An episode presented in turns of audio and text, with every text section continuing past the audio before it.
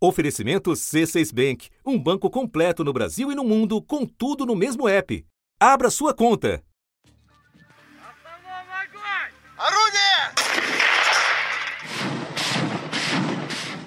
Da redação do G1, eu sou Renata Loprete e o assunto, hoje com Natuza Neri, é a ida de Jair Bolsonaro à Rússia em plena crise militar. De um lado, novos deslocamentos de tropas para treinamento. A Rússia iniciou manobras militares em conjunto com Belarus em meio à ameaça de uma invasão da Ucrânia. Os exercícios militares em Belarus, que devem durar 10 dias, contam com 30 mil militares e equipamentos de última geração. O país é aliado da Rússia e vizinho da Ucrânia.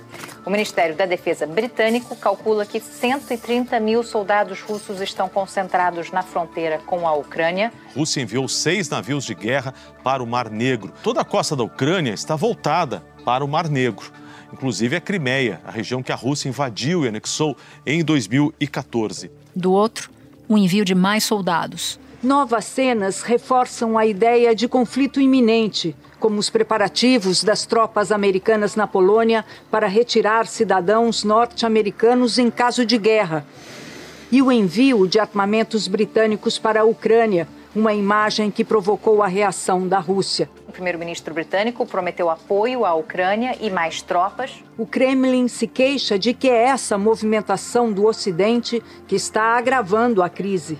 No pano de fundo, o incômodo russo com que considera um avanço da Organização do Tratado do Atlântico Norte e dos Estados Unidos sobre a sua área de influência. O Kremlin continua exigindo a retirada das tropas da OTAN de países do leste europeu e acha inaceitável que a Ucrânia um dia seja parte da OTAN. Na agenda, seguidos encontros e conversas para desfazer o impasse. O primeiro-ministro da Alemanha alertou que criaria consequências de grande alcance para a Rússia. O presidente da Polônia acha que desde o início da década de 90, o Ocidente não vivia uma situação tão difícil. O presidente da França chegou a Kiev com boas novas.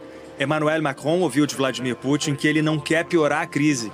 O presidente francês não sentiu que a Rússia queira invadir a Ucrânia. Macron acha que o fim do impasse vai levar meses, porque não pensou nem por um segundo que o presidente russo faria concessões agora. O porta-voz do Kremlin declarou que Macron apresentou ideias racionais no encontro com Putin. O governo russo acha que elas podem servir como uma base de trabalho. Mas até agora, o diálogo mais produtivo tem sido as ameaças de sanção. O presidente americano já ameaçou as mais severas, jamais vistas.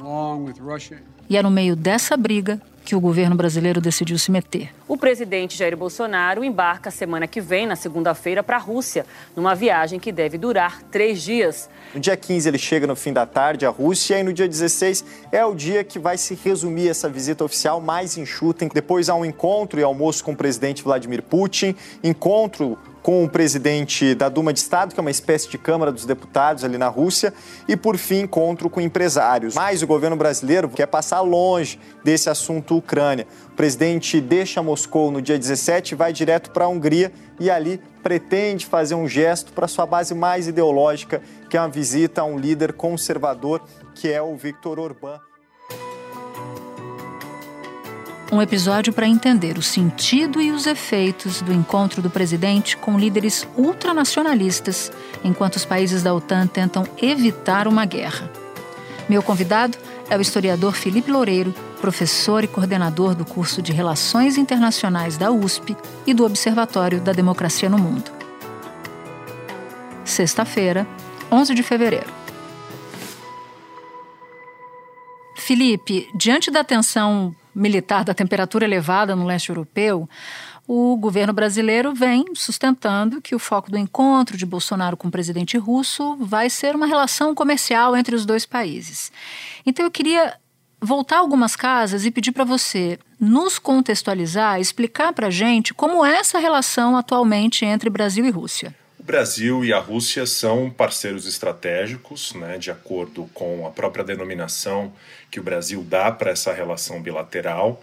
é um país com o qual nós temos relações em vários fóruns internacionais importantes, né, do próprio grupo do G20, evidentemente o caso do grupo dos BRICS, a Rússia é um dos membros do grupo dos BRICS, e atualmente o Brasil também tem assento né, não permanente no Conselho de Segurança na ONU, onde a Rússia é membro permanente.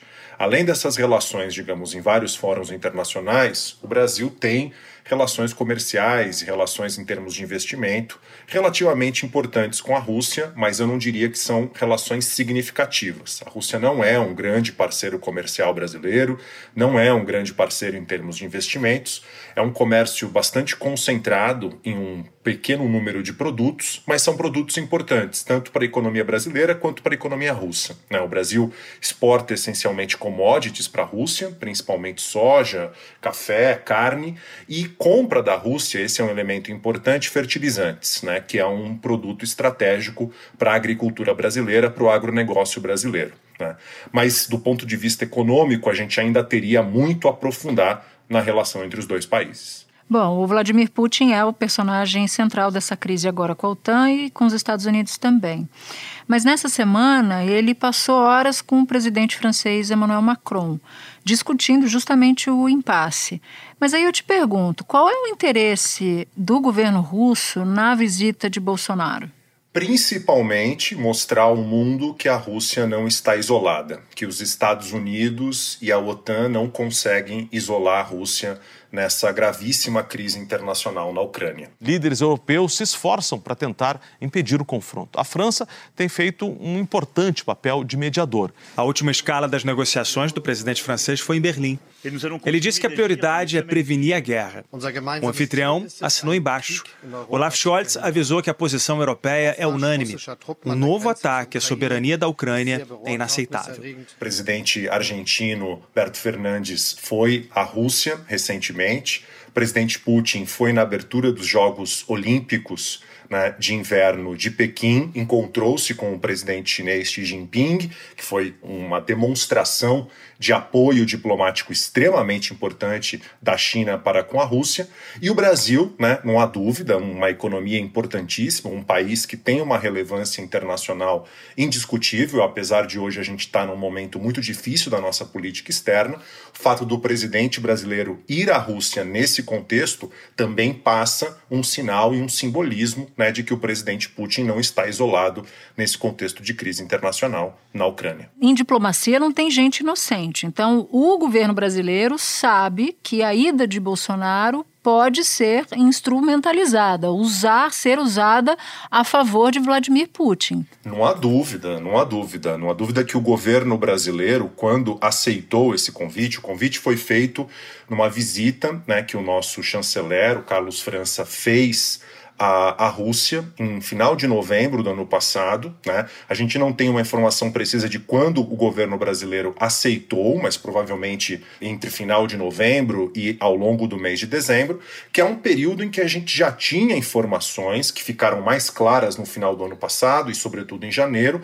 desse crescimento militar da Rússia em várias partes da fronteira da Ucrânia e uma crise gravíssima que estaria se evoluindo. Assessores militares alertaram alertaram o presidente americano Joe Biden que a Rússia já posicionou 70% dos soldados necessários para uma invasão à Ucrânia e que um conflito poderia provocar dezenas de milhares de mortes e uma crise de refugiados. Então, o fato do Brasil ter aceitado a visita, o presidente Bolsonaro ter aceitado a visita nesse contexto, certamente ele foi né, consultado, né, ele foi recomendado e tinha informação de que ela poderia sim ser instrumentalizada pelo presidente Putin para demonstrar apoio internacional. Eu volto já já para continuar minha conversa com Felipe Loureiro. Com o C6 Bank, você está no topo da experiência que um banco pode te oferecer. Você tem tudo para sua vida financeira no mesmo app, no Brasil e no mundo todo. A primeira conta global do país e atendimento personalizado, além de uma plataforma de investimentos em real e dólar com produtos exclusivos oferecidos pelo C6 em parceria com o JP Morgan Asset Management. Quer aproveitar hoje o que os outros bancos só vão oferecer amanhã? Conheça o C6 Bank. Tá esperando o quê? C6 Bank. Quando veio a notícia dessa, dessa viagem, eu fiquei bastante confusa, no seguinte sentido: durante o primeiro período do governo Bolsonaro, existia uma política externa toda voltada para os Estados Unidos. Né? O presidente chegou a dizer que amava o, o, Donald Trump. E aí, de repente, o Brasil marca essa visita neste momento, né, com as tensões crescentes. Qual é o significado disso? Ou pelo menos qual é a lógica desse, desse movimento, se, se é que para você tem alguma? Tem lógica, sim. Antes, eu acho que é importante situar ao ouvinte e ouvinte para a necessidade de a gente olhar as relações Brasil Estados Unidos durante o governo Bolsonaro de uma maneira um pouco distinta. Evidente que há ligações fortes do bolsonarismo com os Estados Unidos, mas o alinhamento incondicional que o Brasil apresentou entre 2019 e 2020 com Washington foi muito mais um alinhamento com Trump com o trumpismo do que propriamente com os Estados Unidos. Tanto é que o Bolsonaro foi um dos últimos chefes de Estado a reconhecer a vitória do Biden e talvez um dos únicos chefes de Estado do mundo que, de maneira clara, né, chegou a apoiar teorias conspiratórias com relação às supostas fraudes que ocorreram nas eleições presidenciais norte-americanas de 2020, que a gente sabe que não tem nenhuma comprovação, muito pelo contrário, de que teria ocorrido qualquer tipo de fraude. Então, a relação entre Brasil e Estados Unidos durante a administração administração Biden, eu diria que ela é uma relação bastante fria. Tanto é que até hoje o Biden e o Bolsonaro não se falaram. Né? Ou seja, com um ano de administração Biden, não houve ainda um contato direto entre os dois presidentes, o que mostra que de fato a relação bilateral esfriou bastante. O governo americano não está feliz, não. O que eu escuto de autoridades americanas é que o momento da viagem é horrível, é péssimo. Uma pessoa me disse que uma foto do presidente brasileiro com o presidente Vladimir Putin acaba indicando que o governo brasileiro está mais alinhado com a Rússia nesse conflito. Você me pergunta sobre o cálculo do governo brasileiro para aceitar essa visita. Não há dúvida que é possível que a gente retire benefícios materiais, né? Empresários brasileiros vão para a Rússia, vão se encontrar com empresários russos, não há nada em vista em termos de acordos, pelo menos pelo que vem sendo noticiado, mas é possível que alguma coisa materialmente saia disso, possibilidade de investimentos russos no campo de energia no Brasil, mesmo investimentos na área de infraestrutura, no que se refere à ferrovia. Mas me parece que o central aí por parte do Bolsonaro não é nem tanto a questão material e a questão econômica, mas o que representa o Putin. Né? O Putin é, digamos assim, uma liderança conservadora, de viés claramente autoritário, que faz parte desse movimento global de lideranças conservadoras, do ponto de vista de moral, de costumes, né? e da forma como ele atua domesticamente. Tanto é que o Bolsonaro depois vai para a Hungria, vai visitar o primeiro-ministro Viktor Orbán, que também vai passar por eleições em breve e que é uma figura que também vem construindo um modelo crescentemente autoritário na Hungria. E a gente não pode esquecer que a Rússia é muito expert, é característica da Rússia nas últimas, nos últimos anos, eu diria até na última década, tem ampliado enormemente a sua capacidade de interferência internacional, né, por meio de métodos híbridos e guerra híbrida, tanto no que se refere a ataques cibernéticos, campanhas de desinformação e interferências eleitorais. Além de acusarem os russos de interferirem nas eleições em favor de Donald Trump, pela primeira vez, os Estados Unidos os acusam formalmente de serem os agentes do caso que ficou conhecido como SolarWinds em que computadores do governo, do Pentágono, de empresas americanas foram invadidos na hora da atualização de um software da empresa SolarWinds, por isso o nome. Os Estados Unidos afirmaram hoje que foi ação da agência de inteligência russa. Isso é o que mais me preocupa. É a capacidade da Rússia de criar disrupções eleitorais em outros países e a possibilidade da administração Bolsonaro poder tirar dessa visita algum aprendizado bastante negativo que pode influir negativamente nas nossas eleições presidenciais do final do ano. Você mencionava a relação fria, né, que Brasília tem com Washington depois da, da eleição do Biden. E por outro lado, lado, é, eu já vi você dizendo que seria muito difícil o Brasil cancelar essa ida a essa altura. E eu queria que você explicasse esse raciocínio para gente. A relação entre Brasil e Estados Unidos já é uma relação fria, né? E, ou seja, o cancelamento da viagem agora, eu não vejo que haveria mudanças estruturais na situação bilateral entre Brasil e Estados Unidos. Né? Por um outro lado, certamente criaria um contexto negativo na relação com a Rússia. E eu diria um terceiro elemento importante, que é a pressão que os Estados Unidos vem fazendo recentemente para o governo brasileiro adiar essa viagem. Inclusive, numa conversa do secretário de Estado norte-americano, Anthony Blinken, com o nosso chefe das relações exteriores, né, o ministro Carlos França, em janeiro, houve uma nota de que os dois governos concordariam que a Rússia estaria agindo de maneira agressiva e isso incomodou o Itamaraty, né, porque não foi exatamente o entendimento que o Itamaraty teve dessa conversa, o que mostra a pressão enorme que os Estados Unidos estão fazendo para que o Brasil tome um posicionamento e o fato de cancelar a viagem nesse contexto arranharia ainda mais a imagem brasileira no exterior e colocaria, portanto, o Brasil, mesmo com uma relação fria com a administração Biden, como um país que segue os Estados Unidos, né, as últimas consequências. Agora, eu preciso fazer aqui um, um porém importante. Caso durante a visita o Bolsonaro acabe por meio de alguma manifestação particular, a gente sabe que ele é caracterizado pela sua imprevisibilidade na, na sua retórica.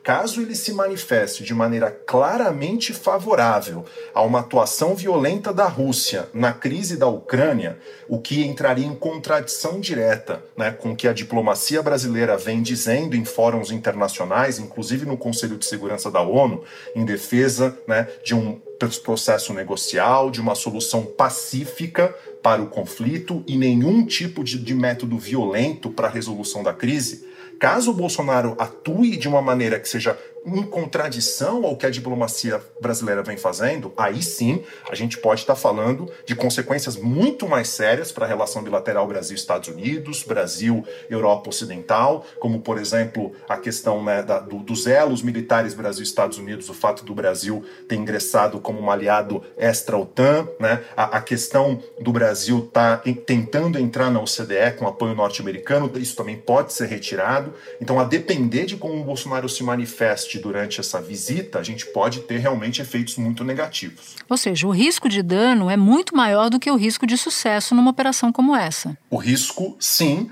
a não ser que a gente compreenda né, que há outros interesses em jogo, como eu disse. O Bolsonaro utiliza muito a política externa para fins domésticos. Né? E me parece absolutamente crucial que ele consolide essa aliança com líderes conservadores de viés autoritário no cenário global. E o que mais me deixa preocupado é a possibilidade, como eu disse anteriormente, dessa viagem poder ser utilizada como um laboratório para se trazer para o Brasil métodos que possam causar disrupções nas nossas eleições. Infelizmente, apesar do presidente Bolsonaro ter mudado a sua retórica desde o 7 de setembro do ano passado para frente, eu ainda sou bastante pessimista ao observar a forma como o presidente Bolsonaro se relaciona com a democracia e muito temeroso de que a Rússia, que é caracterizada por vários tipos de intervenções híbridas e subterfúgios, né, principalmente eleitorais em várias partes do mundo, que essa viagem possa ser utilizada no mau sentido, pensando na disrupção das nossas eleições presidenciais do final deste ano. Bom, e aí a gente entra num outro, num outro território que é a Hungria. Né? O Bolsonaro deve se encontrar com o primeiro-ministro Viktor Orbán, que vai enfrentar pela primeira vez uma oposição unida nas eleições, nas eleições de abril. Você pode nos dizer, nos falar um pouco sobre a relação com Orbán e o significado da ida à Hungria?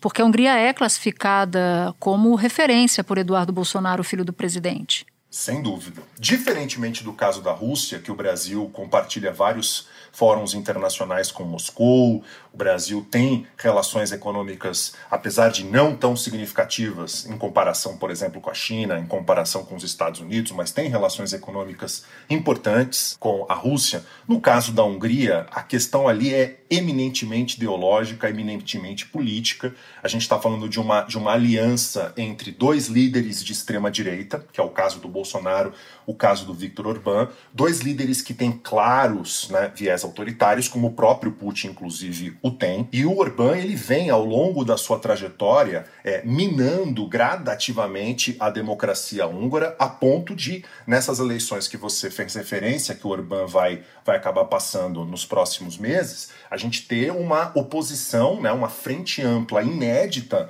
na Hungria para tentar vencer o partido do, do Orbán e retirá-lo do poder. O Orbán ele é uma, um, um, ídolo não apenas para o Bolsonaro e para o bolsonarismo, mas de novo fazendo aquele vínculo entre bolsonarismo e trumpismo, também para o Trump. Além de compartilhar todo um conjunto né, de pautas no que se refere à questão de costumes, e isso também vale para o Putin, né, no tema de aborto, no tema de é, questão das minorias, sobretudo no caso de minoria LGBT, um nacionalismo extremamente exacerbado e uma, uma demonização dos adversários internos que são construídos como inimigos e o potencial de violência que se coloca contra esses adversários internos, que é uma característica também muito forte da administração Orbán. Então, a ida do Bolsonaro à Hungria, aí sim, né, fica ainda mais explícito esse, essa construção dessa aliança internacional de lideranças de extrema direita, o que é extremamente perigoso, não apenas para a democracia brasileira, mas pensando para a democracia globalmente falando. Felipe, eu agradeço muito, muito a sua presença aqui no assunto. Eu espero que a gente se encontre aqui mais vezes numa outra oportunidade. Natuza, o prazer é todo meu, estou sempre às ordens. Este foi o assunto, podcast diário disponível no G1, no Globoplay ou na sua plataforma de áudio preferida. Vale a pena seguir o podcast na Amazon ou no Spotify assinar no Apple Podcasts, se inscrever no Google Podcasts ou no Castbox e favoritar na Deezer. Assim, você recebe uma notificação sempre que tiver um novo episódio. Comigo na equipe do assunto estão Mônica Mariotti, Isabel Seta, Arthur Stabile, Gabriel de Campos, Luiz Felipe Silva, Tiago Kazuroski, Gustavo Honório e Etos Kleiter. Eu sou Natuzaneri e fico por aqui. Até o próximo assunto.